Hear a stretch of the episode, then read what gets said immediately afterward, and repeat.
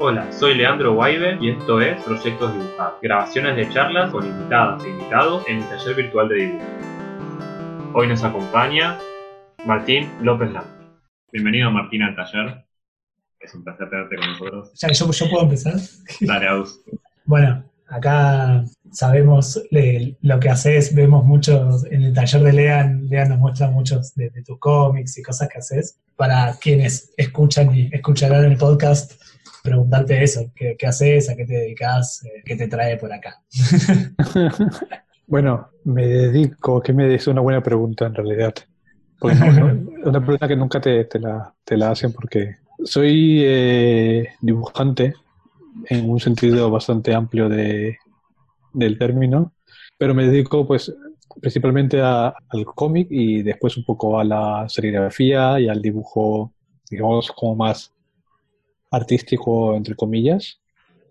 Y tangencialmente, pues a la ilustración, al diseño, un poco a lo que, a lo que vaya saliendo. Y los últimos, los últimos años me he dedicado mucho también a, a dar clases como, como tallerista. Entonces, pues es otra faceta que, estoy haciendo ahora. Justo hace poco, también por Zoom hice un taller de, de autoedición en un máster que hacen aquí en, en Valencia, en Valencia. Y fue también un poco problemático, porque, claro, era como enseñar fanzines a través de internet, era curioso, ¿no? Alguna vez se, se han hecho, no sé si habéis hecho talleres de fanzines y cosas así. Lo mejor de, de- de los talleres es poder tocar, ¿no? Y poder probar y poder inspeccionar con las manos lo- las publicaciones. Y esto de la virtualidad, pues, como quedaba un poco así, así raro. Eh, No sé cómo, cómo, cómo estaréis ustedes llevando el taller de estos talleres de dibujo, pero- a mí me, se me hace muy, no raro, sí, raro en realidad, ¿no? Esto de estar como dando clases virtualmente. También porque, pues, bueno, a ver, yo siempre uso internet, pero imagino que gente que no, que no ha estado acostumbrada, ¿no? Gente un poco igual más, mayor, yo soy del 81, pues gente igual que sea de los 70 o 60, o sea, profesores súper clásicos, enfrentarse ahora a la, a la tecnología es, tiene que ser más complicado. No sé, gente más joven, si es que esto en realidad les parece como, como una cosa muy natural, pero a mí todavía me cuesta un poco, la verdad. Y no, no sé si natural, pero sí encontramos un equilibrio dentro de estas clases también, me parece. Medio que fuimos probando y quedó algo que dentro de todo funciona bastante bien. Y pudimos continuar por este lado. Estuve viendo un poco lo que subiste a Instagram y me pareció muy divertido lo de los apuntes sobre el futuro. Ah, Y no sé si nos querés contar algo de eso, está bueno. esto era un proyecto, bueno, era un proyecto que estoy como probando todavía. Los, los últimos años estuve trabajando mucho a partir de collage, es decir, este hacía como collages digitales con fragmentos de cómics, de, de cómics antiguos y o carteles y cosas así que iba encontrando. Entonces iba montando una especie de, digamos, de paisaje a partir de trozos, ¿no? Como si fueran unas ruinas o una ciudad media derruida. Y este, lo- lo- los hacía digitalmente, luego los, los imprimía y, los, digamos, como que los calcaba en, el formato pues final, que es, por lo general era 50-70 o 170. Lo que pasa es que, pues claro, con todo ese tema de la pandemia y las cuarentenas que han habido, también me quedé sin papel, no podía salir a comprar y simplemente tenía como papeles pequeñitos. Y como no tampoco tengo impresora en casa, siempre voy a, a una papelería que, que queda muy cerca de mi casa y imprimo allí todo. Eh, empecé a reciclar cosas que ya tenía hechas y entonces es como el remix de un remix que ya tenía, ¿no? Y todos son en formatos así pequeñitos. Y, pues el, y el nombre este de Fin del Mundo era un poco, es un título así provisional, pero también es un poco con la obsesión esta que tenemos con que se va a acabar el mundo, ¿no? Y que no se ha acabado todavía, ¿no? Y en realidad es, es como un, no sé si es un deseo que tenemos, pero sí es una obsesión en realidad que no va a suceder porque siempre va a haber algo después del final, entonces no se va a acabar. Por, para desgracia de algunos y suerte de otros. Era, era un poco eso. Está bueno como mirar como lo que está pasando ahora desde, desde lejos y ver eso que vos ponías como esos arrobas que ponen en, en todos lados y que en, un futuro quizás no tienen ni idea de qué es, y como mirarlo desde, desde lejos está buenísimo.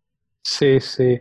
Que también tengo un poco de obsesión, bueno, con esta cosa de, de me dedico al dibujo y todo esto, me obsesionan mucho los dibujos, digamos, amateurs, entre comillas, de gente que no, de que no es profesional o que de alguna forma pues dibuja de una manera un poco más menos academicista, ¿no? Me fijo mucho en, en, los grafitis, no en el street art, así street art decido como, qué sé, estas cosas mira, coloridas, que no sé, no sé ningún, street, eh, ningún grafitero argentino como para poner un ejemplo, pero, pero bueno, eh, me entendéis, ¿no? Cuando hablo de street art, sí. cosas hiperrealistas en gigantescas. Eh, esas cosas no, no, me gustan en absoluto, o sea, un poco poco saturante. Pero me gustan los, los grafitis pequeñitos, que son un, realmente un garabato, y muchas veces como que son dibujos de personajes famosos, pero que están hechos así un poco con más este, ganas que con talento, ¿no?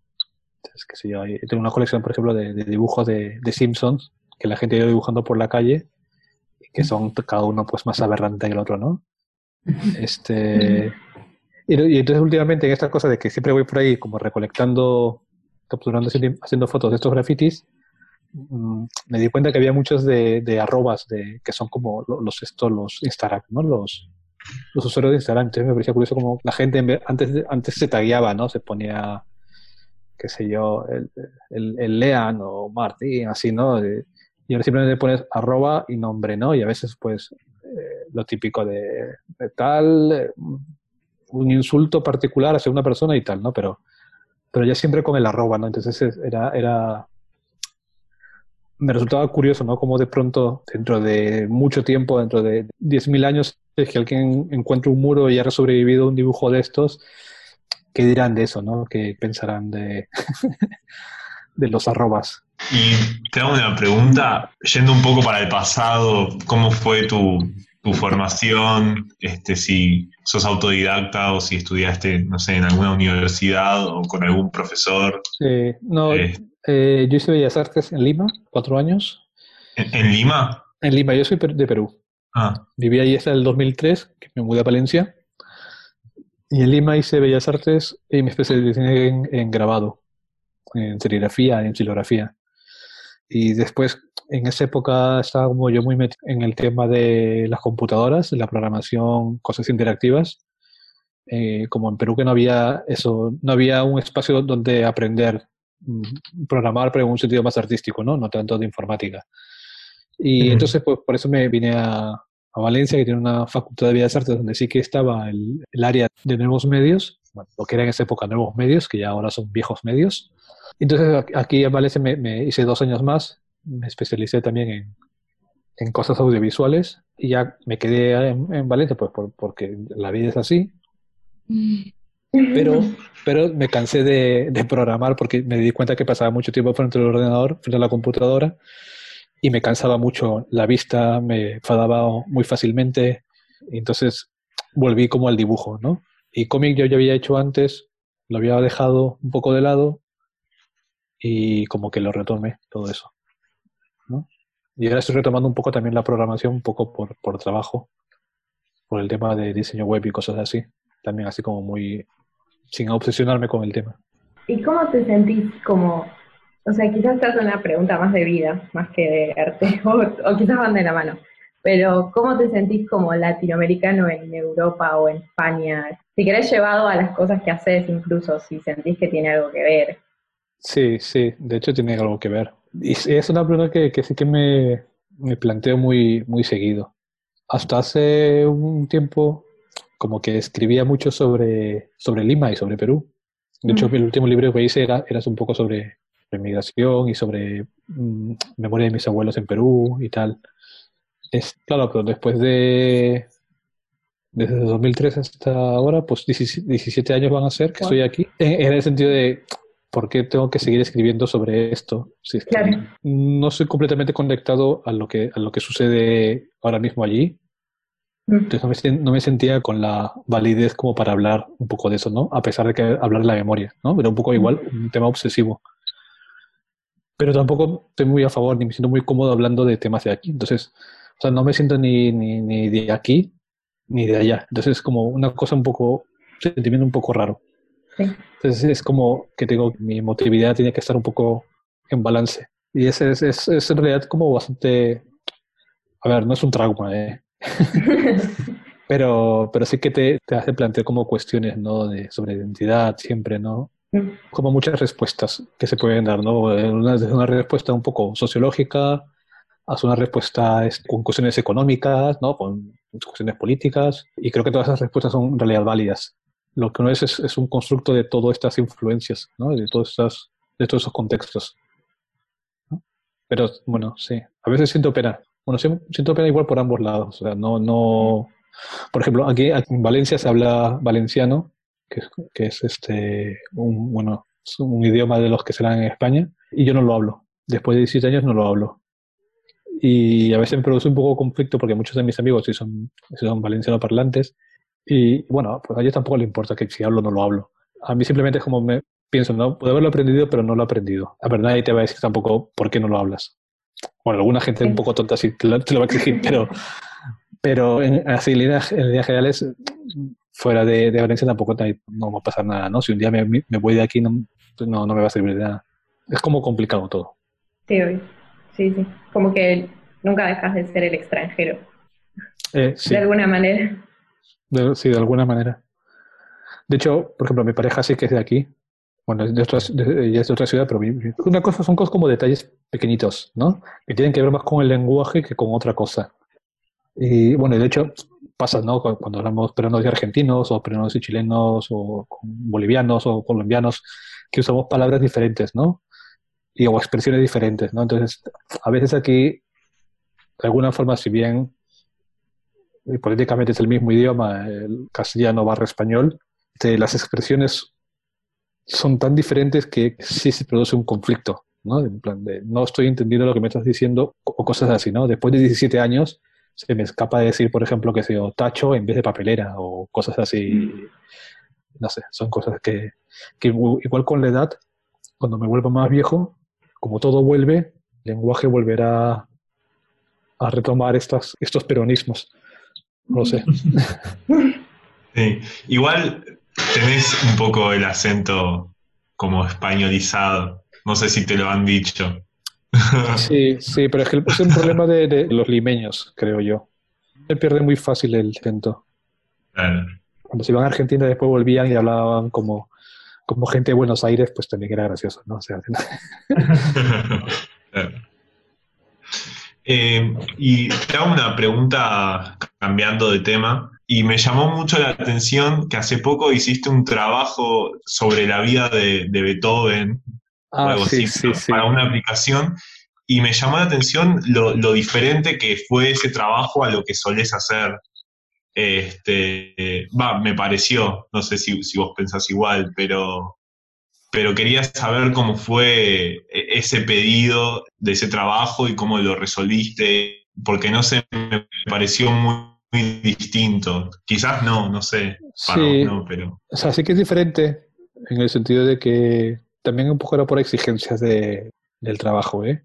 El estilo que, que suelo hacer como para, digamos, temas más comerciales, ilustración comercial, se parece mucho más a esta cosa que, que de, de lo de Beethoven que a lo que hago, por ejemplo, para cómico, para lo de los dibujos esos en blanco y negro sobre el fin del mundo.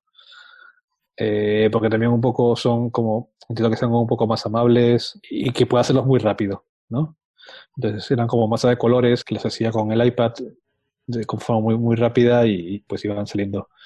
Y eso fue un proyecto que, salió porque es el aniversario del, nacimiento de Beethoven, pero no me acuerdo cuántos años eran, no sé si son 250 o algo así, o 150, no, 150 no van a ser, 250 o algo así, es un, bueno, es un aniversario, ¿no? Entonces, en Alemania se habían programado un montón de actividades para, para celebrar este aniversario y, y también hubieron un montón, hubo un montón de subvenciones como para estos tipos de proyectos. La cosa que después, claro, con el tema de, de las pandemias, todo se cortó. Por suerte, el proyecto este ya había sido presentado, había sido aprobado, y como era en digital, pues era mucho, era mucho más fácil de realizarlo. Y bueno, el proyecto viene de, Alemania. Me contactó una autora de, Berlín que había hecho ya otras aplicaciones de, música para niños, como un poco este, juegos interactivos para, para enseñar música a, los niños. Y estaría enfocado un poco más hacia hacia un público más adulto, juvenil, digamos. Ellos me dieron como todo el guion, estructurado por escenas, por etapas, y yo simplemente me dedicaba a dibujar. Y después había otro equipo que era el que animaba y otro equipo que era el que, el que hacía toda la programación. Este, y fue un trabajo, la verdad, bastante, bastante interesante porque eh, en realidad la idea había salido de, de una otra aplicación que se llama Florence, no sé, bueno, una aplicación que Florence, que es como un cómic interactivo hecho para, para móvil, como el, eh, la vida de, una chica, entonces tú vas pasando, hay, hay como una especie de historia que va siguiendo y, hay un momento entre escena y escena que hay un momento como interactivo, ¿no? Entonces es un poco una mezcla entre, entre videojuego y, y cómic. Y esta gente de Alemania quería hacer una cosa similar con, con la vida de Beethoven, ¿no? Enseñar un poco la etapa de pues su desarrollo como persona, diferentes etapas importantes en su vida y además hacerlo medianamente interactivo. Y más o menos ese fue el, proyecto, fueron como tres meses de trabajo así bastante intenso. A mí me, llamó la atención un poco la variedad de técnicas que usas, como que hay algunos que son solo digitales y hay otros trabajos que pareciera que los haces con tinta china y, después pintado digital y no sé si nos querés contar un poco sobre Sí, sí, por, por, lo general hago cosas en tinta en papel. El color sí que lo suelo usar en, digital porque es más fácil. Bueno, porque para mí es mucho más fácil dibujar en blanco y negro que colorear. Y últimamente uso la, el iPad para, para dibujar. Todavía no, no llego a controlarlo del todo, pero sí, por lo general uso, uso blanco y negro para trabajar y, siempre tinta. Me gusta mucho el tema este de los, del contraste, los contrastes fuertes. Trabajo con las sombras. Mi estilo, mi forma de trabajar no, no requiere demasiada, no es muy delicado, tengo que ser bastante brusco. Entonces, para eso, pues, blanco y negro para, para mí es lo esencial. No sé, estáis todos dibujando. ¿Qué, qué, qué estáis dibujando?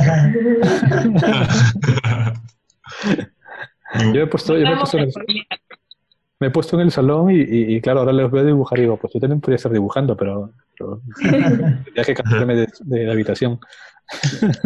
Y después al, final mostramos los dibujos que hicimos. Ah, sí. ¿Y cómo es, tu proceso creativo? O sea, ¿con qué cosas te inspirás? ¿Cómo elegís la técnica con la que vas a hacer el trabajo? Vi un perrito recién, estaba viendo un fanzine que tiene un perrito. Y, sí, siempre tienen perritos, por todos lados siempre hay perritos.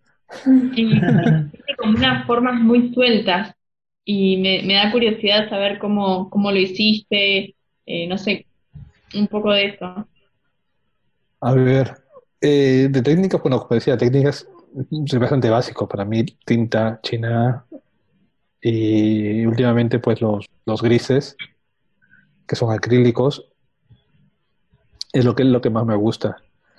Eh, por lo general me preparo unos gris, me preparo los tonos de grises y tengo varios botes de diferentes colores, o sea, diferentes tonos de grises. Entonces ya no tengo que tengo un poco de, obsesión por el hecho de, que no hayan demasiadas veladuras. O sea, cuando, he hecho pintura, me ponía muy nervioso el hecho de pasar una pincelada, una pincelada y tener que esperar a que se seque. Me pareció un coñazo esperar a que se seque. o pasar eh, otra, otra pincelada sobre una pincelada ya vieja y que no se borre lo que hay abajo, ¿no? Entonces, me da como mucha rabia eso. Entonces intento como utilizar como acrílico y, y, wash como muy opaco. Y para esto me preparo antes los, los botes. Este, me saben que me voy a ir al estudio, mejor. Vale. Enseño y es más, mucho más fácil de explicar. Esto no, lo va a ver, se va a ver en el podcast, pero esto es cosa de... Entonces me preparo todos los tonos de... Siempre me los preparo todos, ¿no? Hay veces que no los uso mucho y los abro y están podridos, entonces tengo que hacer. No sé por qué se me pudren los colores a veces. Y es porque empecé a usar los podcasts que son muy, muy opacos y, y como que me habitué mucho a, utilizarlos, ¿no? Eh, lo que pasa es que son carísimos y, muchas veces vienen como defectuosos y no son cubrientes. Entonces por eso me, me, me, empecé a fabricar los, tonos de grises y también de negro. O sea, el negro es como una mezcla de, bueno, todas las cosas negras que puedo encontrar las voy mezclando para que salga como muy, un negro muy macizo, ¿no? que no sea una veladura, que no sea una aguada. Y no sé, es un poco la obsesión. Y después los pinceles también los tengo como todos rotos por eso, porque no los cuido nada. Muchas veces los que más uso son unos que tienen como, bueno, aquí no tengo ninguno. Son unos que están como un poco partidos y cuando dibujo como que la línea se abre. Entonces, estas cosas, estos efectos que fue aprendiendo un poco porque como no podía hacer la línea muy limpia, digamos, la línea clara, no sé, la, la línea clara, un poco tintín y esas cosas, empecé a, buscar otro tipo de dibujo que sea como más expresivo, ¿no? Y, entonces este, me di cuenta que en realidad no me importaba que el pincel esté como, como nuevo, sino que sí que estaba un poco viejo y un poco abierto, me seguía sirviendo. Mm. Y no sé, antes comentabas lo de lo, de lo del fin del mundo, ¿no? Los, esos aquí son, por ejemplo, varios, lo que les decía, que yo, no tengo impresora, ya varios collages que tengo hechos y, simplemente voy como combinándolos en una mesa de luz. Entonces pues van saliendo cosas, no sé es un poco el hecho de dibujar sin estar dibujando, o sea, el hecho de, escapar del tema del dibujo que sale solamente de la cabeza, de la técnica de observación y todo esto, ¿no? Sino como que calcar y copiar también está permitido. Y es una forma como de aprender a otro, otra solución para dibujar, ¿no? Y si no te queda bien, no, no está bien calcado, tampoco importa, sino lo que importa es un poco hacer el dibujo. Y...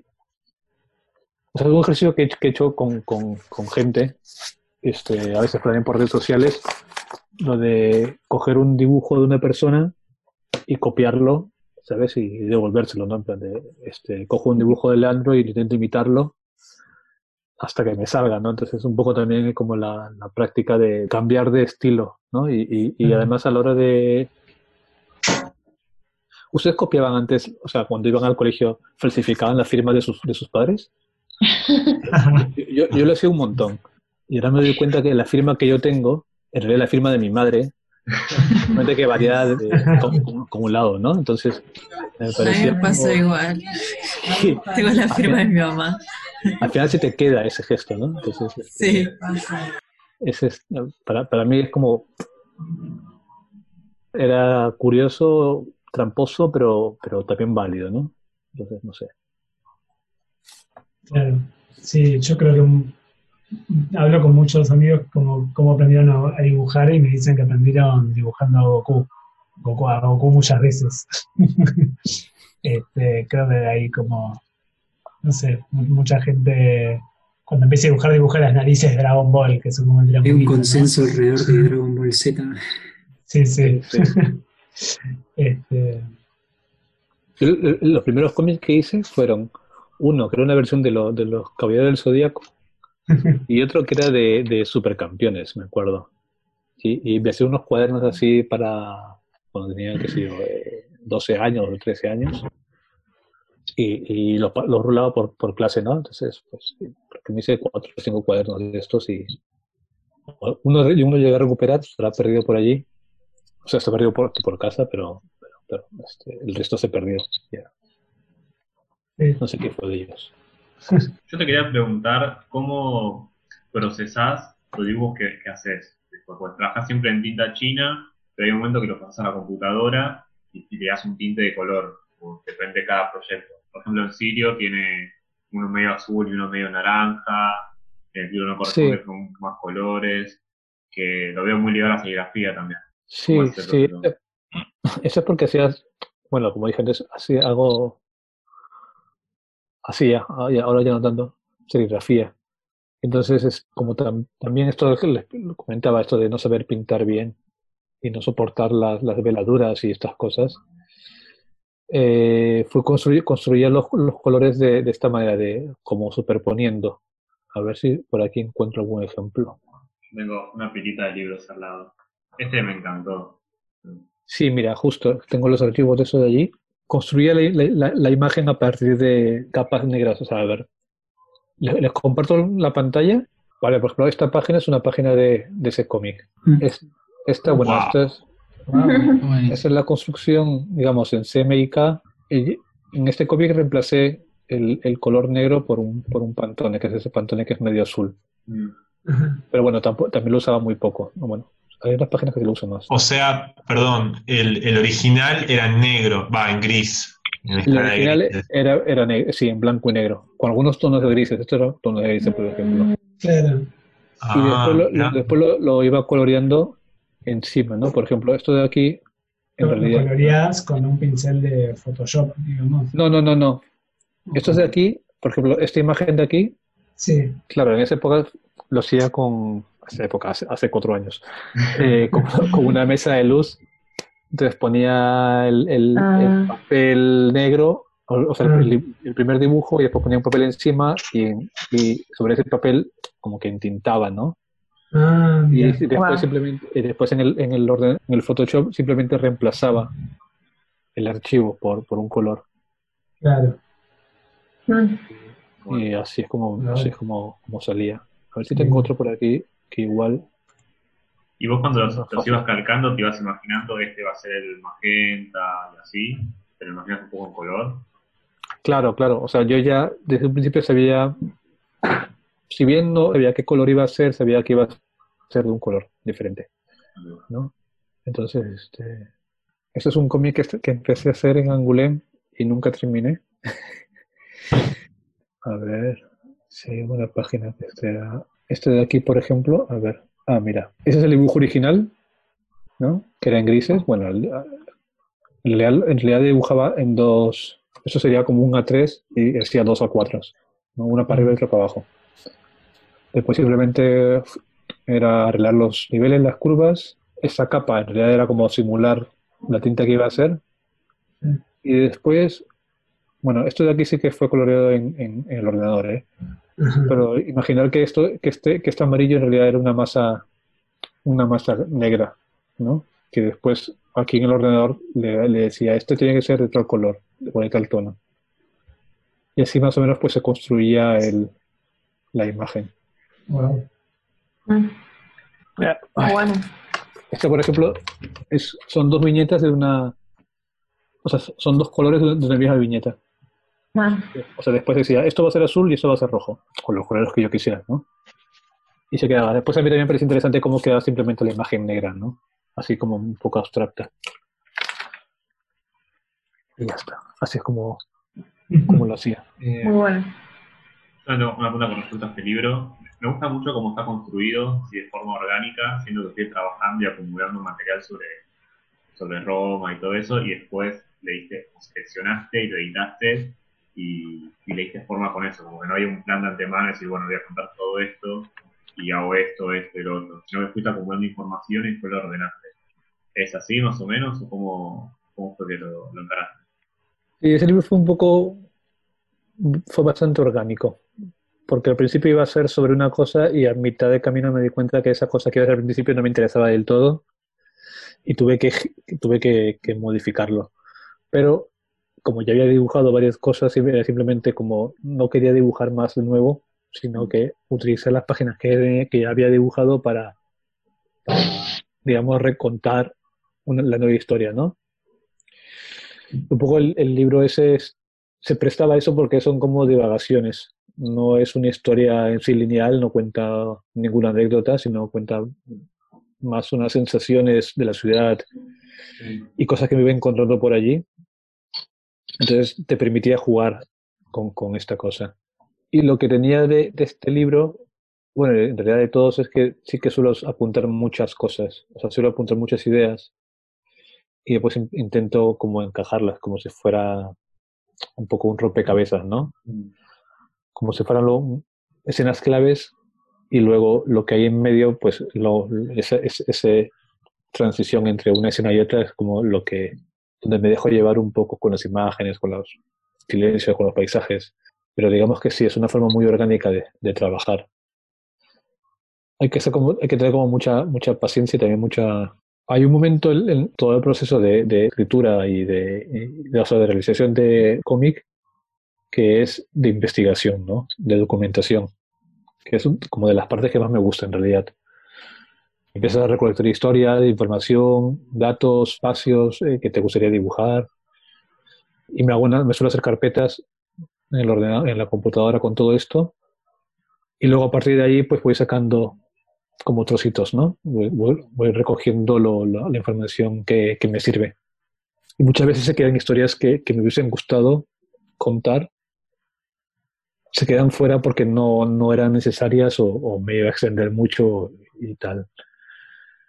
No, no es como metódico, digamos, en el sentido de cómic clásico, tu escaleta, escena 1, habla el personaje, plano tal, como si fuera un guion cinematográfico, sino es más este, como realizado a, trozos, ¿no? A, a- fragmentos. Y no sé, suelo confiar mucho en mi intuición, en realidad, y en mi memoria. No sé si es que, que eso es bueno o malo, porque a veces después igual te llegas a, a- a lugares comunes y a cosas que ya has dicho antes y, y a, a repetirte, entonces, eh, y tampoco te me no, no me permite trabajar, digamos, un cierto tipo de, de historias, ¿no? Que sea aventura medieval.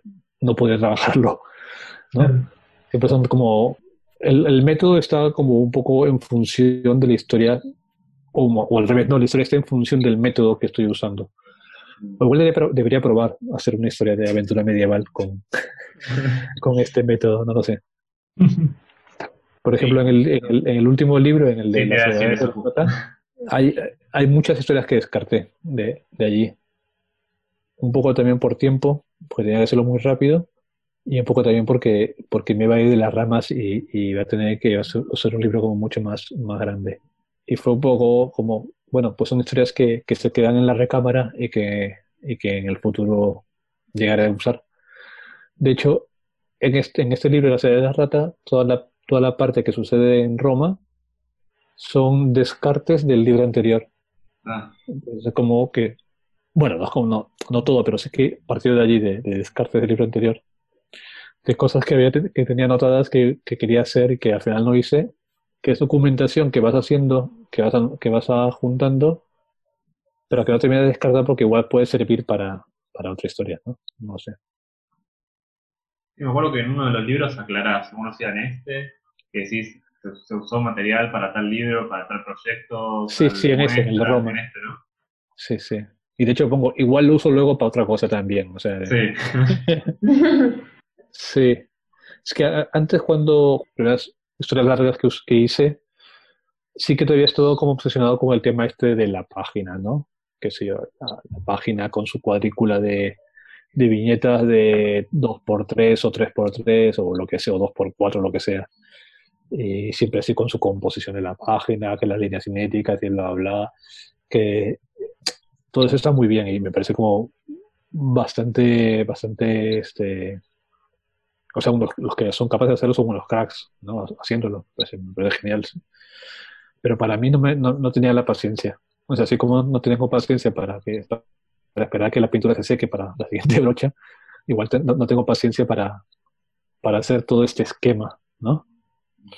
Entonces, este, encontré el trabajo de Pedro Franz, no sé si lo conocéis, un dibujante brasileño, y me di cuenta que él usaba como bastantes sketch, o sea, puntos de bocetos, y, y que componía la página de diferente forma, ¿no? A partir de ahí, pues seguí encontrando más dibujantes que utilizaban este método y, y decidí emplearlo porque como que me parecía como más fresco, ¿no? Cuando, cuando usaba la, la cuadrícula de la página, me parecía todo muy ortopédico, todo muy como de montar una escenografía para, para hacer una foto, ¿no? O- mientras que lo que yo buscaba era un poco la, la inmediatez y el, el gesto, ¿no? Que es un poco, este, también cuando empecé esto, estaba un poco obsesionado con, con una cosa que era el, el cinema, el cinema verità, que es este, una corriente del cine, bueno, sí lo conocéis, pero una corriente de cine que, que en realidad este, graba, o sea, su dogma era como grabar la vida como es, ¿no? Un, poco pretencioso, pero, pero que en sí es como su material, su material cinematográfico parte de registros caseros, ¿no? Registros más eh, no es no escenografiados, ¿no? Sino que más, más, más libres, digamos. Y me parecía, me parecía, pues, genial. En esa época me parecía genial y ahora, y ahora también me parece genial, me sigue pareciendo genial. El hecho de dejar el, el boceto como registro del momento, ¿no? Como para, bueno, la base para construir las cosas. Y era, era también porque un poco, bueno, esto también viene de, de- de- de haber estudiado este, audiovisuales y videoarte y cosas así, este, que me plantearon durante, durante la carrera, me plantearon la problemática de esta cosa del artificio, ¿no? De cómo construimos las imágenes. El ejemplo era lo del cine, ¿no? De que todo estaba montado en un set y, y que en realidad nada de lo que pasaba allí era, era cierto. De ahí un poco me venía lo, del- lo del cinema veritas. Entonces era como planteas este, este nuevo artificio dentro del, del cómic y dentro del dibujo. Y es por eso que dejé de usar la cuadrícula como, digamos, como base de, de- para contar una historia y empecé a usarla más mm, de una cosa más libre, ¿no? Di- Dibujar las viñetas por separado y después montarlas en, en el Photoshop y así sucesivamente, ¿no? O sea, Y, era, era más el rollo de escapar del artificio, pero, o sea, pero una forma de escapar del artificio es enseñar cómo estás haciendo este artificio, ¿no? Es decir, poner conscientemente eh, un plano donde sale el cámara, donde sale, el- donde sale un micrófono, o sea, vol- hacer volver a la realidad del espectador, ¿no? Decirle, todo lo que estás viendo en realidad es, está montado, es, es mentira. Desnaturalizarlo. Claro, naturalizarlo, exacto. Entonces, por eso también en, en muchos de mis, de, mi- de mis cómics hay como en, en mis dibujos hay muchos trazos de, de lápiz o, o de errores, ¿no? Que no he borrado intencionalmente. Sí, o marcas acá al costado. Sí, también, marcas, ¿no? Eh, y claro, para mí era una forma de decir, es- esto lo, lo, lo escribí en el original y forma parte ¿no? de, de- de todo, el- de todo el proceso. Enseñar, enseñar el proceso mientras que estás leyendo la historia, ¿no? Más o menos. y hoy en día, este, actualmente, por ahí con la cuarentena, o, o no sé, desde antes de la cuarentena, ¿con qué estás experimentando? Si, si estás experimentando con cosas nuevas, algún estilo nuevo que nunca habías probado antes. Si no es así, me gustaría experimentar. Ahora estoy probando con el, el- lo del iPad. Eh, básicamente el hecho de trabajar en digital. Porque, bueno, ya que tengo, el- o sea, conseguí el- la máquina esta para trabajar y dije, pues, tengo que aprovecharla, ¿no? O sea, ya acabó el trabajo que tenía que hacer, que era justo el de Beethoven. Y dije, bueno, pues tengo que terminar, o sea, tengo que seguirle sacando partido. Y estoy haciendo como pequeños dibujos para probar qué, qué tal sale y tal. Aún no llega, no llega a gustarme del todo, pero yo creo que por ahí va a ir un poco los próximos trabajos. ¿Y con el iPad eh, tenés una virome para el iPad o usás el dedo? eh, No, no, tengo, uso un lápiz. sí. Ah, ok. Y después también estaba haciendo antes de la cuarentena, ¿veis esas cositas por ahí, esas, esas figuras? Eran Sí. como, Sí. como, co- co- como, esta cosa de niño, ¿sabes? Que cor- recortas cartón y después los pintas, pues estaba también probando un poco. Ajá. Porque también soy muy malo, siempre fui muy malo para la escultura y para cualquier cosa que sea 3D.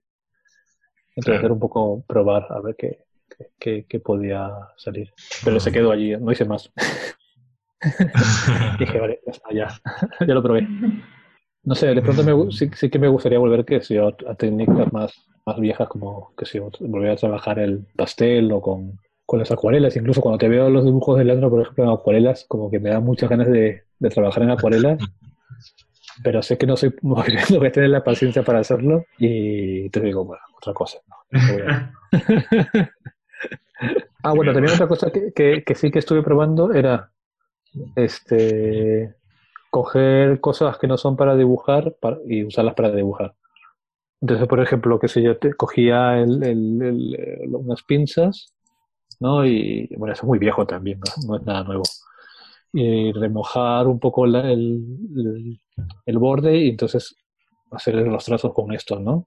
Cogía trocitos de cartón y fabricaba como plumillas con este cartón, ¿no? Un cartón que, que al cabo de rato se iba a empezar a deshacer. Así ese tipo de experimentos, un poco por ver qué sale, ¿no? O, o- o de pronto hacía caminatas con amigos y eso fue un par, un par de días que hicimos. Mm, Salimos a caminar y recogíamos, qué sé yo, basura, piedras, plástico, botellas, cualquier cosa, eh, ramas y lo que sea, y después con estos hacíamos, digamos, los pinceles. Y claro, como son como elementos muy, muy rústicos, nada precisos, pues lo que te salían eran dibujos muy expresivos, ¿no? muy, muy locos, nada figurativo al 100%. Y de hecho, hice como unas pruebas luego y me salían cosas así, ¿no? Entonces, entonces eran como... Oh, Muy buena. muy bueno. Wow. Sí, en realidad era esto, o sea, eran como varias texturas, diferentes papeles, después lo escaneé y lo recorté y lo, lo monté, y después le puse los ojitos y ya está, solamente. Sí, o sea, me servían para hacer este, tipo de cosas. Wow. Ese fue el taller, el taller que hicimos. ¿El dibujo del brazo torcido es el nombre de tu taller o es la actividad? Es el, es el nombre que de- del, de, digamos, del taller que... Sí, el nombre del taller era básicamente. Y viendo esos y- flyers, perdón, como, me mejor también como que me gusta mucho cómo los haces, los relaciono también un poco con tus tapas, como veo cosas como las de fiche polaco y cosas así, puede ser. En las portadas dices. Sí, las, las portadas y los, y los flyers que haces, las atletas así todo alrededor. Ah, Sí. Yo lo vi muy de afiche eso, vez. De. Sí, sí, un poco sale de ahí, de, de- de los afiches. También era porque, pues, un poco por eso, por darle otro estilo, ¿no? Sí, me encanta como vea. Como mucho con las manchas de color, las siluetas. Sí. También esto, a partir de- del último cómic este de las edades de, rata, de, la- las edades de la rata, sí. empecé a trabajar con, con, con el tema de, de sombras y siluetas. Había un proyecto que estaba haciendo que al final no, no pasó nada. Eran siluetas de personajes de cómic, ¿no? Como estas. Y luego las iba, iba montando, iba generando otro tipo de, de lecturas.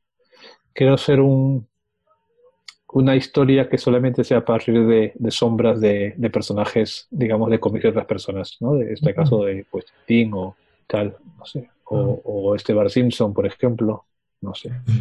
Y un poco tiene que ver un poco con, con lo de, de la cosa esa del fin del mundo que cogía collage con cómics, pero un poco era llevarlo a otro, a otro terreno, ¿no? O sea, la misma idea, pero desarrollada de otra forma. Claro. Eh, yo te voy a preguntar un poco, bueno, nombraste a, a Pedro Franz y tenés una cosa publicada de él, de Ediciones Valientes. Eh, Sí, el Caballos Muertos. Sí, que también lo prestaste por el taller. Nada, que te quería preguntar un poco cómo fue hacer Ediciones Valientes y cómo es ahora, a qué te llevó a hacerlo y cómo lo, lo venís llevando. Pues un poco nació un poco así como también de casualidad, porque en ese era, eso fue hace empezó como una especie de, de- de proyecto de estudio de ilustración que tenía con unos amigos y luego dentro de este estudio pues dijimos "Pues vamos a hacer un proyecto editorial como para hacer nuestras cosas, ¿no? Para empezar a publicarnos nosotros mismos y lo que pasó fue que ellos al cabo del año se fueron de, o sea, dejaron de participar en el proyecto y me, me quedé yo solo. Entonces, pues me decidí continuar la idea esta de, de hacer fanzines y, y, y como en esa época también un poco las cosas, o sea, hubo una etapa en la que yo trabajaba, este, bueno, una etapa, una etapa bastante grande, como de ocho años, que estuve trabajando en una, una tienda de cómics aquí en, en Valencia y las cosas que veía poco me, como que me aburrían un poco, ¿no? O sea, no encontraba las cosas que me interesaban. Y las cosas que me interesaban las que encontraba, digamos, en, en Internet o publicadas en otras partes de- del mundo, ¿no? Y mi intención era como dar como cabida o dar salida a estas cosas que yo encontraba que, me gustaban en realidad. Y fue un poco así que, que, surgió Ediciones Valientes en realidad, como parte de compartir mis referentes, barras, eh, influencias, barra eh, gente que me gustaba y que me iba encontrando por el camino y que en realidad no era conocida en ese momento en Valencia o en España. Y, así fue como, como salió, ¿no? En realidad. Llevó, pues, mm, sí, sí, bastante tiempo ya. Pues desde el 2010, más o, o por lo menos 2008, 2000, sí, por allí. 12 años. Y va siendo con- una cosa como muy lenta. Solamente puedo llegar a hacer como dos publicaciones o tres publicaciones al año. Este, porque, pues, económicamente es lo que es lo que me permite hacer, ¿no? Tampoco, tampoco sé si quisiera hacer más porque tengo tendría que dedicarle más tiempo y dejar de dedicarle tiempo a otras cosas. Y, y, y, y también porque los circuitos por donde me muevo son como muy, muy escasos. O sea, no, por ejemplo, en librerías no suelo distribuir, no tengo distribuidora, lo hago yo todo. Entonces, básicamente lo muevo o por internet o por ferias. Eh, hay un par de tiendas en toda España que, que sí que venden mis cosas porque son, son amigos, pero en el resto de sitios no, no, no he llevado. Y ahora que ya, que ya no hay ferias por, por ese tema de, del coronavirus y tal, pues no sé qué va, en realidad no sé qué, qué, qué va a pasar, ¿no? O sea, todo básicamente lo estoy haciendo online, mm, vendiendo en diferentes plataformas y, y ya está. Entonces, el nivel de, de, de ventas de volumen, pues es, es como muy, muy escaso. Mm. Y también el catálogo tiene un gran porcentaje de autores latinoamericanos, ¿no? Tengo, hay algunos que no, bueno, ahora publicaron uno de va, una coedición, ¿no? De Aidan Pop, pero Sí, sí. la mayoría son latinoamericanos. Sí, porque también a, a la mayoría de los, o sea, la mayoría, sí, la mayoría de los autores es gente que he conocido en algún momento, Mm. eh, en persona. Este, entonces, hay como un, entiendo que haya como una especie de, de- de lazo primero de, como de contacto de amistad, ¿no? Antes que publicar a alguien que no conozco, o sea, que, que igual está muy bien su trabajo. O sea, es que, me ha pasado de publicar a gente que en realidad no conozco y de- después, o sea, que tenga el trabajo muy bueno hacerlo y después no, no sentirme como muy... Ya que yo no voy a ganar nada de esto, el otro persona tampoco va a ganar nada de esto. Voy, voy a perder bastante el tiempo, o sea, prefiero decirle a la gente, o sea, esto es una cosa como bastante pequeña, bastante de andar por casa y prefiero que las cosas sean lo más cómodo posible para todos, ¿no? Entonces, no quiero que el, que el autor se agobie, ni quiero yo agobiarme. Por eso es que también muchos autores son latinoamericanos también por un poco por esa cosa del idioma, ¿no? Porque me, es más fácil comunicarme, eh, siento que hay como más conexión. Esta cosa de, que hablábamos al principio de la identidad y todo esto, ¿no? De la pertenencia y ya está. O sea, me parece como más fácil. Hay gente que no ha publicado aquí, gente que me, me parece igual de válida. Además, el- el- los autores aquí en España como que miran mucho ciertos sectores de, de- o sea, ciertos puntos geográficos, que sería Francia eh, y Estados Unidos o Japón, ¿sabes? Entonces, como también dar visión a otro tipo de, otras áreas, otras zonas geográficas que también producen cómic. Bueno, decir que Argentina no, pro- o sea, intentar descubrir el cómic argentino es un poco absurdo porque es como de toda Latinoamérica es como de lo más famoso que hay, ¿no? O sea, hay una tradición bastante grande, entonces pero, por ejemplo, eh, igual México no, no es tan conocido, ¿no? O Colombia no es tan conocido, o este, también es esta cosa, ¿no? De, como dar apertura a otros tipos de gráficas. Y también un poco, por ejemplo, autores españoles no han publicado mucho. Sí, No, porque Andrés Magán, también- ¿no? Y. Sí, Andrés Magán y, y, o sea, y tengo muchos amigos que hacen cómic aquí, ¿sabes? Y cómic que me gustan. Pero también, por ejemplo, son, es como que mucho más fácil que un editorial también independiente tipo Apa Apa, que está publicando muchos autores, digamos, que aquí se puso como de moda el tema de cómic de vanguardia, ¿no? Mm. Pero es un poco ridículo. Que como que es más fácil que los publique un, un- un editorial de aquí que los publique yo, ¿no? Entonces, no voy a publicar autores que ya están publicando en otro lado, porque tampoco me parece interesante, ¿no? O sea, ya están, ya están siendo publicados. ¿Para qué, ¿Para qué voy a publicarlos? O sea, ¿para qué voy a forzarme? Ya que solamente puedo hacer dos cosas al año, pues prefiero hacer algo que sea como más raro, ¿no? Así no, o sea, de hecho, más raro y no gano nada, o sea, obviamente sigo como cuando empecé. Este, me gustaría tener como más presupuesto como para hacer cosas más grandes y publicar más también con, en mejores condiciones, pero, pero pues lo, lo, lo que tengo. Y aplicar También- Todo, todo- cosas. todos los libros que ven, o sea, todas las cajas que ven ahí son, son, son libros de ediciones valientes, o sea, eso es todo. Tampoco tengo más espacio donde meterlo. Entonces, este, los libros que salen y los libros que entran. Y te hago una pregunta, eh, es una pregunta que, la gente odia responder, pero ¿tenés eh, así refe- referentes este, que te gusten, que nos puedas eh, recomendar para ver o para la gente que va a estar escuchando el podcast? Pues sí, sí que tengo referentes muchos. Hecho, quiero así la, la librería, la estantería, los libros que siempre miro. Este, sí, suelo ver muchos libros, entonces, suelo ver también, cuando tengo libros también los miro por, por Instagram. O sea, porque es como más lioso. No me, no, no, me acostumbro a tener como la, digamos, mi biblioteca de referentes, mi carpeta de referentes en, en- la computadora, porque me parece como más incómodo, me parece más fácil coger el libro y verlo. Y bueno, entre los referentes, pues el principal, digamos, es Andrea Bruno, que es un dibujante italiano. No sé si lo... Lea Bruno. Andrea Bruno, no sé si lo conocéis. Sí, os lo apunto por aquí por el chat. Ahí lo anoté. Él, de hecho, tampoco ha publicado mucho. Él, es de Bolonia. No, mientras él es de Catania, pero vive en Bolonia. Eh, es o era profesor allí. Y está, estaba vinculado a todo, a, una, a un sello que había allí que se llama Canícola.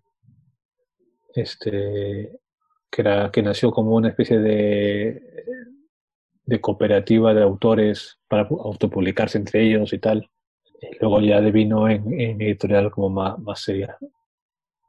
Este, y, Andrea Bruno era uno como de los, digamos, principales.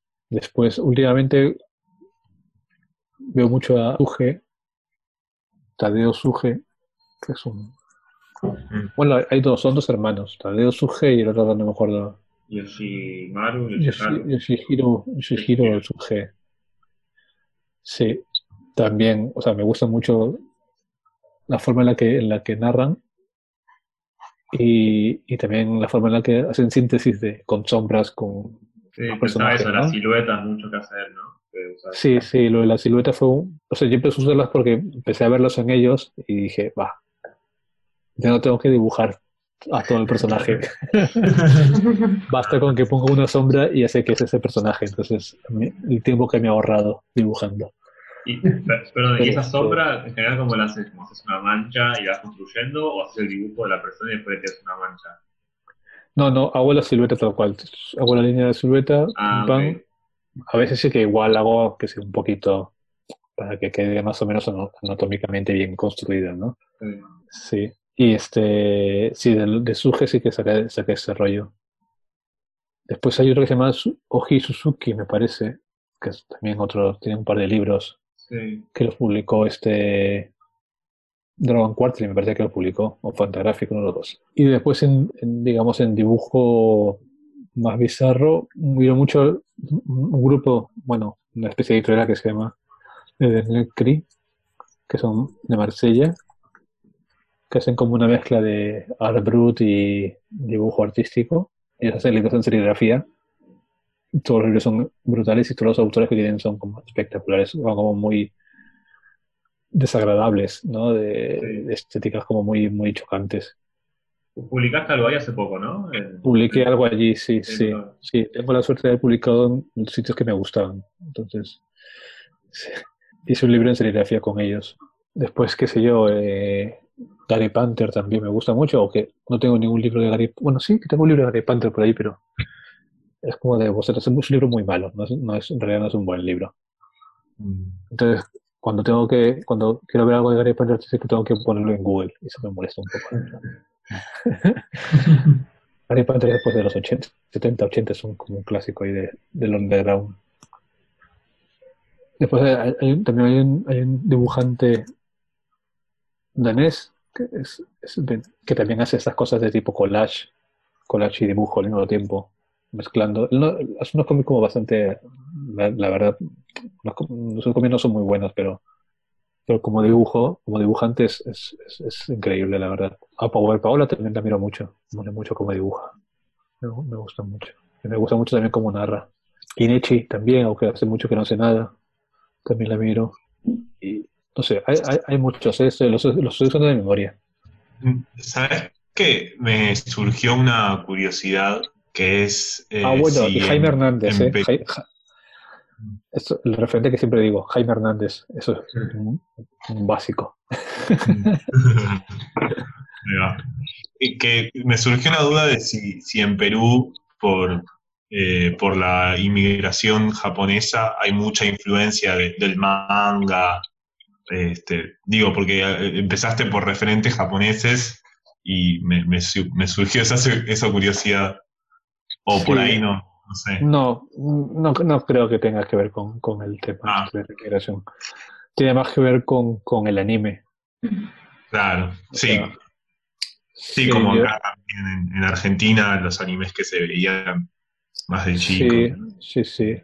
para mí el, el anime fue como, el- cuando descubrí el anime fue como un bombazo en la cabeza, me abrió como un montón de, de, de preguntas y cuestiones este, narrativas, o sea, bueno, claro, acostumbrado a, a historias que como que empezaban y terminaban con un dibujo un poco ortopédico, ¿no? Tipo He-Man y esas cosas, ¿no? Que veías por la tele. Y después encontrarte, que sé yo, Sencilla o, o, o Supercampeones o Dragon Ball, entonces ya era como... Había, había otra cosa y había otro nivel.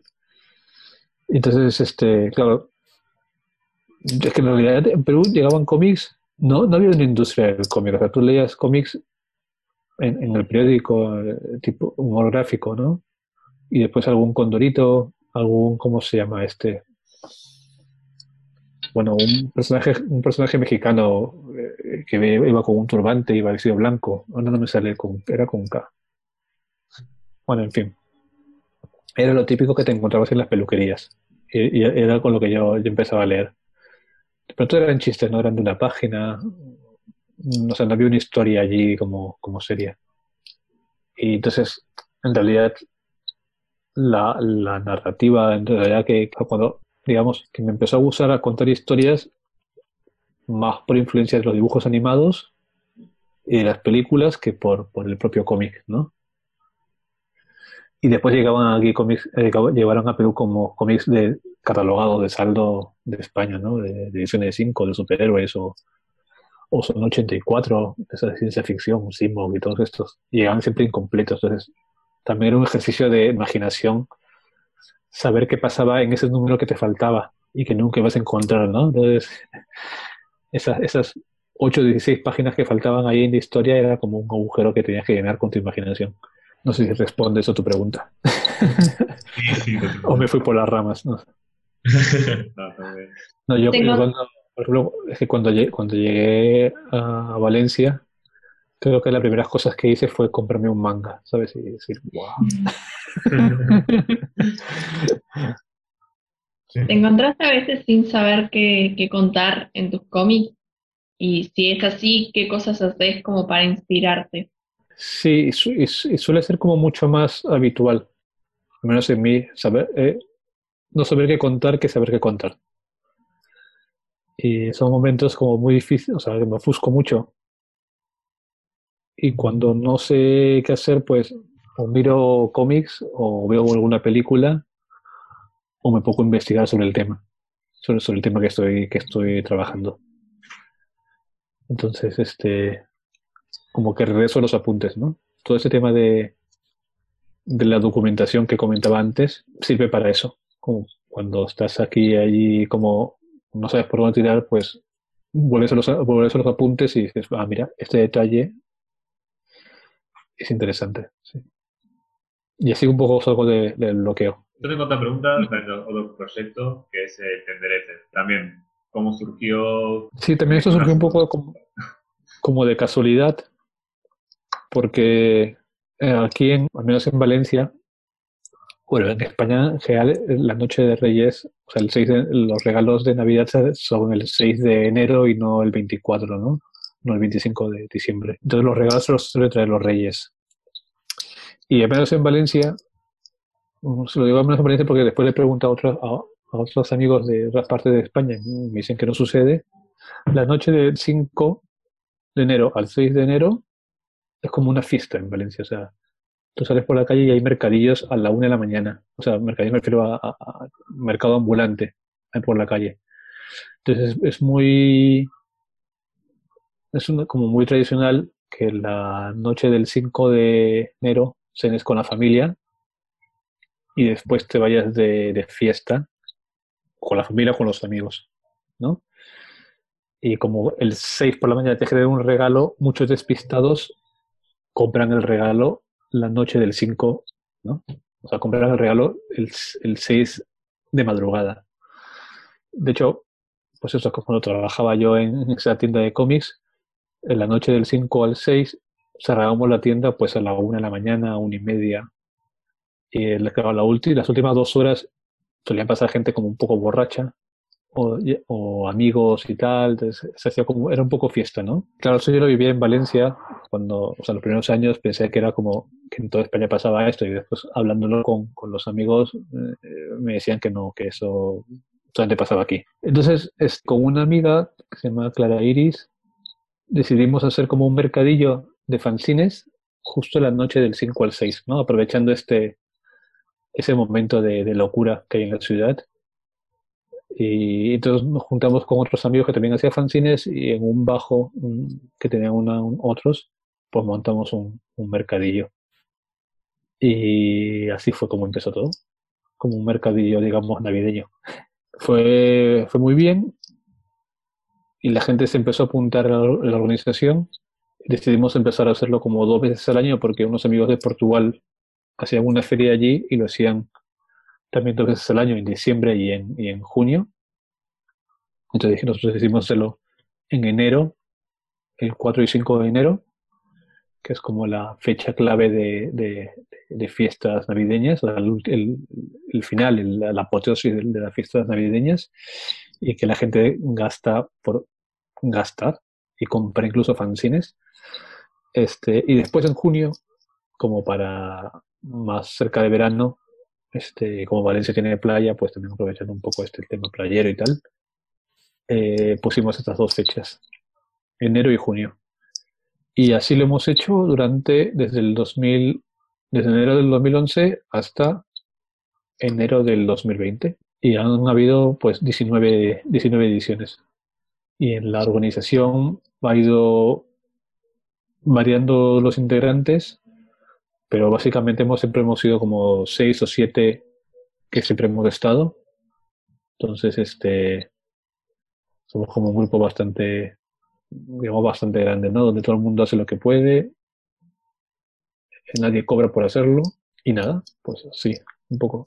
Y a, raíz de hacer el, este, el tendrete, pues también conoces, con- con- conocimos gente de otras partes de, de Europa que hacía también festivales y nos, nos íbamos yendo a festivales a Italia, Portugal, a Francia, Alemania. Entonces empezamos como a hacer como una red de festivales, especialmente con Italia. En Italia había, había, porque los han suspendido todos, había un montón de... Cada ciudad como prácticamente tenía su, su festival de fanzines. Entonces también era bonito porque como que te conocías con la gente. Básicamente en todos los festivales se repetían las, mismas, las mismas personas, ¿no? Todo, un mes hacía en Barcelona, todo el mundo se iba a Barcelona. Un mes hacía en Madrid, todo el mundo se iba a Madrid. Un mes hacía en, en Vigo, todo el mundo se iba a Vigo y así. ¿no? Entonces te encontrabas con, con amigos que solo te veías pues una vez cada X tiempo en ese tipo de eventos. Y es algo que ya no va a pasar porque ya se han suspendido cualquier tipo de reunión masiva. Entonces, pues así estamos. Pero bueno, el tema de festivales también, allí en Argentina sí que habían varios, ¿no? O sea, Sí. Sí, hay, pero está más centrado en Buenos Aires, hay algo en Rosario también, un poco en Córdoba. y, y después viene también que sea la gente de Carboncito en Lima, Amadeo y Renzo. Sí, yo no fui, pero está bueno. Sí, pero vi como que también había ya como una especie de circulación internacional, ¿no? O sea, Sí. bueno, Sudamérica es como muchísimo más grande que, que Europa y es mucho más difícil viajar. Sí. Aunque también era más fácil hacer como el evento internacional porque habían vuelos de, de low cost, ¿no? Que te salía muy barato, se salía más barato irte a, a- Roma o a Berlín que irte a una ciudad que esté aquí al lado, ¿no? Entonces era una cosa absurda. Y yo creo que también eso un poco influenciaba el hecho de, de poder moverte entre países. Ahora ya, pues eso ya no existe. Sí, en ese festival hubo un poco de. o Conozco varios amigos fueron para allá, pero no, no hay una red de festivales en Sudamérica. No, no- no- no se viaja tanto. Ahora está- están un poco más entre Uruguay y Chile, pero bueno. Sí, por ahí también vi que en Chile había- se habían hecho muchos festivales y gente de. Perú se hacía para allá también, a Santiago y tal. Sí. Sí, pero todavía no sea como una circulación fluida. De hecho, a ti te conocí en el Gutter, porque viniste al Gutter. Eh, no. El Graf. El Graf. Sí, Sí, estuvo bueno. sí con, con Victoria, ¿no? ¿Cómo? María Victoria. Sí, con Vicky y Rodríguez. Vicky Rodríguez, sí. Que después ya estuvo aquí en enero también. Sí, sí, un taller de GIFs. Ujú. Eh, ahí se me ocurrió una pregunta. Eh, ¿Qué horario? No, no. Si ah, tenés horarios para dibujar, eh, si tenés algún ritual, te preparas un café o, o algo, te pones música para dibujar. Me solía poner mucho youtuber, pero ya últimamente no pongo YouTube porque pierdo mucho tiempo buscando qué quiero ver que, que otra cosa. Y entonces, últimamente es como silencio. Nunca me gustó la música clásica, ¿eh? pero últimamente me la estoy poniendo. O sea, música clásica no, pero música así como de compositores, no de grupos de... Nunca me gustó y últimamente lo, lo uso. Pero sí, el horario depende un poco. Si que tengo trabajo o no tengo trabajo. O sea, desde el último, el último mes, como no tengo nada, ninguna entrega real que hacer, soy un poco disperso, la verdad. Por lo general, trabajo mejor de noche, como de 11 a 3, pero también es difícil porque si es que de pronto me pongo una película, ya no voy a trabajar. O si de pronto me da un poco de pereza y me pongo a jugar, qué sé yo, a, a la Nintendo o cosas así, ya no voy a trabajar. Entonces es complicado. Por la mañana no suelo trabajar porque suelo hacer gestiones, o sea, es como la parte aburrida del día, ¿no? De si tengo que ir a, cualquier tipo de gestión burocrática o responder algún correo o hacer, no sé, cualquier tipo de gestión de vida, siempre por la mañana. Por la tarde sí que suelo trabajar un poco, pero más, más es, por, es de noche. Siempre me ha gustado trabajar de noche. Y, y sí. ¿Hasta tarde? Hasta las 3 como mínimo. Claro. Sí. O sea, ya no. Antes sí era así de, de amanecerme de- de- trabajando, pero ya no. Últimamente no, porque. Pues. No sé, tampoco tengo la edad ya para hacerlo. Entonces. Ah, hubo una, bueno, una de las preguntas que no hicimos eh, fue, tenemos un par de preguntas como secciones que se las hacemos a todos los invitados, invitadas. Sí. Eh, una de ellas es eh, si nos puedes mostrar si la tenés a mano, tu cartuchera. Nos gusta ver las cartucheras de, de los invitados. No tengo cartuchera. No uso cartuchera. Ah, no Hay de todo igual. Hay gente que tiene un montón de cajas, otros que tampoco no tienen cartuchera, así que... No, pero mira, puedo enseñarles, o sea, bueno, más o menos lo de antes, ¿no? Esto es lo, Ah. que... Y a veces hago cla- clasifico los rotuladores. O sea, lo- lo- lo- ¿Cómo le llaman ustedes esto? ¿Plumones o marcadores? Marcadores. Marcadores. Sí, a veces lo clasifico, a veces porque se me mezclan. No sé, así, ¿no? Por, por colores o por tonos. Después, Ah. veis así un montón de pinceles, pero no los uso. O sea, solamente uso estos cuatro. es todo en mentira. y este. No, y cuando, cuando suelo estar por la calle, o sea, no suelo dibujar en la calle, la verdad no suelo ser apunte natural, entonces no, no tengo, no- nunca uso- no llevo. O sea, cuando, cuando voy por la calle y, y digo, pues lo básico para dibujar es un marcador negro y listo, ¿no? O sea, bueno, esto es azul, pero vale por negro. Y basta, no, nada más, o sea, no, como no, no, no me gusta hacer dibujos de natural, no, no me veo la necesidad de, o sea, no soy un dibujante que está obsesionado por dibujar todo el rato dibujo cuando me apetece y ya está. No, no soy un dibujante compulsivo. Entonces, eh, no suelo llevar cartuchera. A lo mucho, eso, un, un marcador y mi cuaderno de apuntes, que lo paseo vacío porque nunca, nunca dibujo nada, nunca apunto nada. Entonces siempre está en blanco. Este, y, poco más. Y por es, es muy mala costumbre, debe- debería acostumbrarme a, a llevar, pero no, no. Pero notas de pensamientos y cosas sí escribís, quizás. Sí, sí, dibujos sí, eso- o- eso sí que uso, sí. Pequeñas agendas, así tipo es así pequeñas de, como de bolsillo. Y entonces voy apuntando cosas porque se me ocurren. Y hago algún boceto rápido, en plan de, qué sé yo, voy por allí y digo, "Ah, tengo, se me ocurre algo, una cabeza, o sea, un personaje, pues, pero lo hago como muy esquemático, ¿no? Hago así un rayote y ya está, tampoco, o sea, esto ya es un, para mí, o sea, cualquier cosa que me sirva para acordarme que he pensado eso. Claro. Después ya en casa este, lo miro y entonces me obligo a hacer memoria y pensar lo que había pensado antes, ¿no?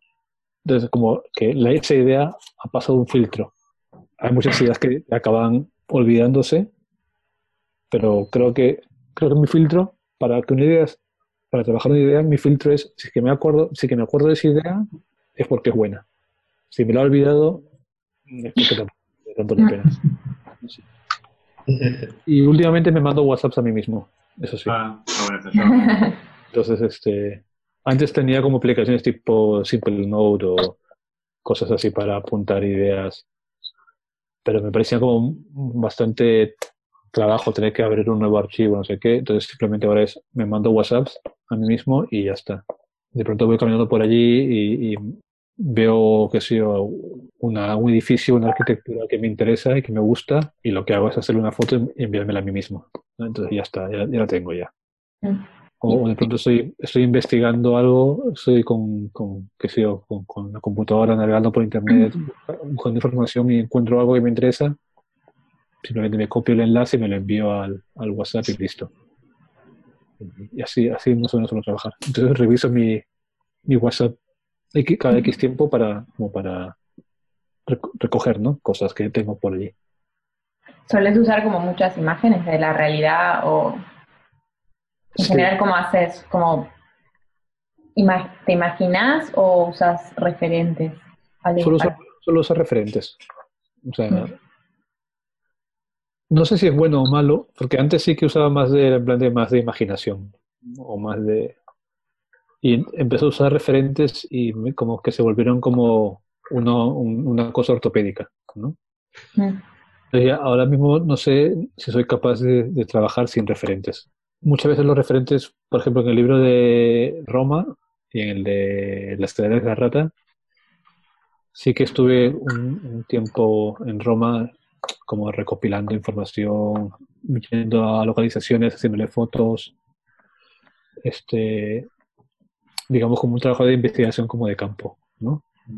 Un poco como rollo, no sé si es que es exactamente periodístico, pero por ejemplo, en, en el último de la serie de la rata hay muchas partes que suceden en bares de peruanos en Roma. Entonces estuve durante, no sé si fue una semana o dos semanas, que iba solamente a comer restaurantes peruanos. Entonces me quedaba sentado allí, iba, me- o sea, siempre iba a un sitio diferente, ¿no? No siempre el mismo. Entonces me sentaba, y mientras que me pedía algo, pues apuntaba las cosas que, os- o sea, me dedicaba a observar y, qué sé yo, esto de tener como el oído abierto, ¿no? Y cualquier cosa que se dice por allí que sea medianamente curioso, anotarlo. ¿no? Entonces muchas ideas surgieron de así, de, de- de esa manera. Mm.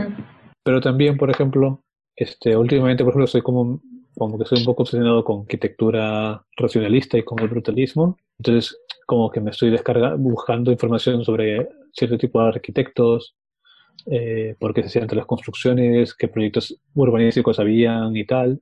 Sí que tengo, por ejemplo, una carpeta de, en el Drive con todo ese tipo de imágenes que voy, que voy buscando. Sí. Sí, sí. O sea, cuando puedo, sacar, cuando, cuando, cuando puedo sacar foto por mí mismo, o, o hacer el apunte de, o sea, de, de escrito de, por mí mismo, este, o sea, ir, ir a la fuente, ir yo mismo a la fuente real, ¿no? Digamos, Buenos Aires, tengo, si quiero hacer una historia de Buenos Aires, tengo que irme a Buenos Aires a, a tomar apuntes. Este, sí, tengo, tengo- tengo que buscarme la historia. Eh, in- intento, intento, intento que sea de, de esta forma, ¿no? De ir yo mismo. Cuando ya es una cosa que no se puede, que es la mayoría de veces, obviamente, entonces por navegando por internet y, o, o de fotos o de pinturas y cosas así, luego uso de referentes. ¿Sigue algún método especial que quiera compartir? Para dibujar, O para escribir o lo que sea. claro. Es que a mí me pasa que soy muy de copiar, como necesito el referente y me cuesta pensar como de la nada, como Sí. quiero, entonces quería ver si, como cómo piensa otra gente o cómo, cómo lo logra adquirir, no sé, llevarlo a, al dibujo sin que, sin la necesidad de verlo o haberlo visto.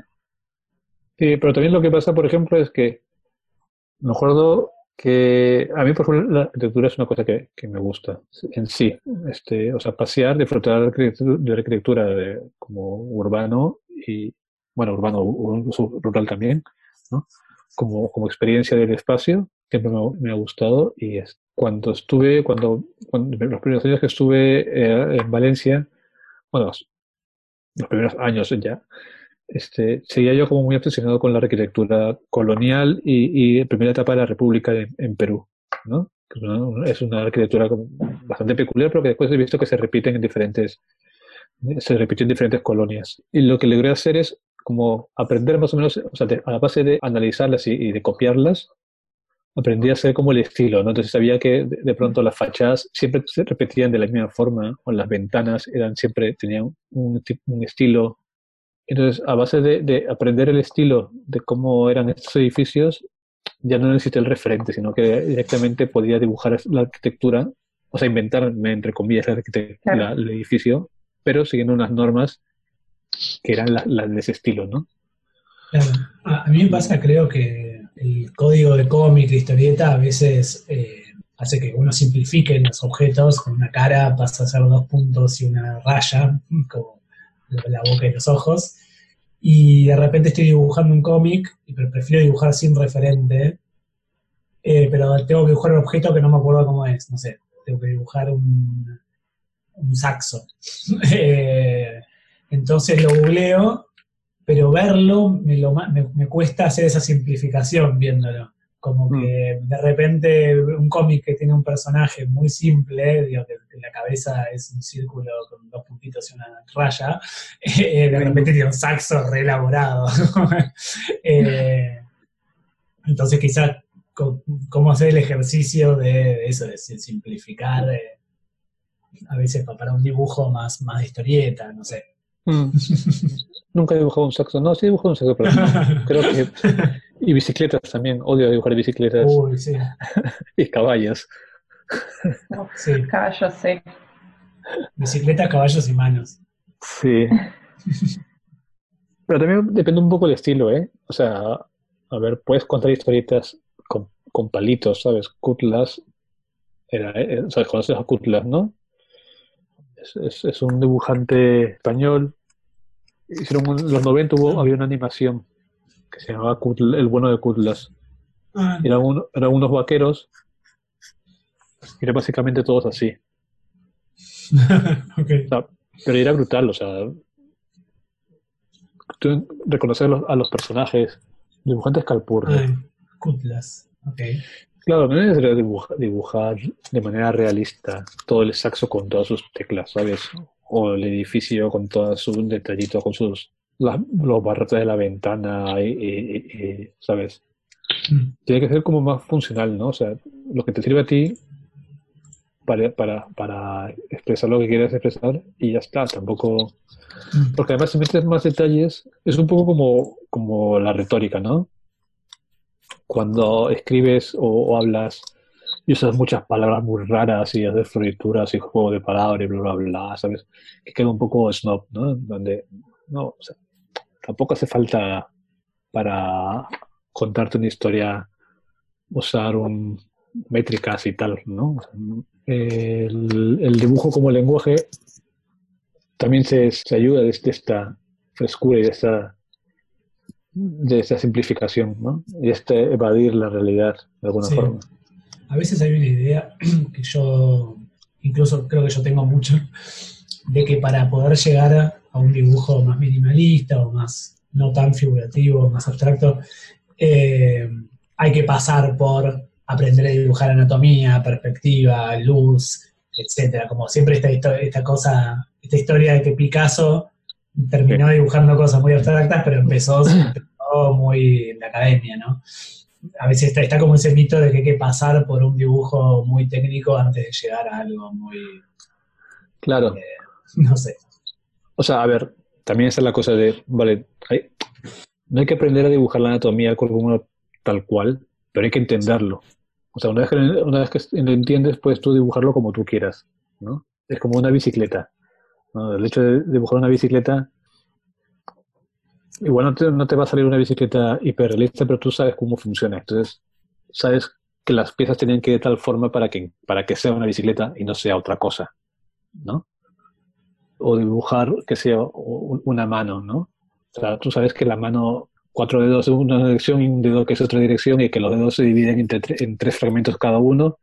O sea, una vez que entiendes eso, puedes hacer un garabato que da esa sensación de mano porque ya como sabes cuáles son las reglas, ¿no? Pero conocer, conocer las reglas no significa tener que aplicarlas de una manera exacta, ¿no? Ya tú puedes hacer lo que tú quieras con eso. O hacer, o hacer el, el, qué sé yo, el perfil y, y saber que las orejas de pronto están entre los ojos y la línea de la boca, ¿no? O sea, que es como, vale, pues ya sabes que si es así, puedes deformar tú después el, el cuerpo, pero puedes simplificarlo, puedes hacer lo que tú quieras, pero ya sabes que es un, que ya sabes cómo funciona, ¿no? Si sabes cómo funciona, puedes hacer lo que tú quieres luego.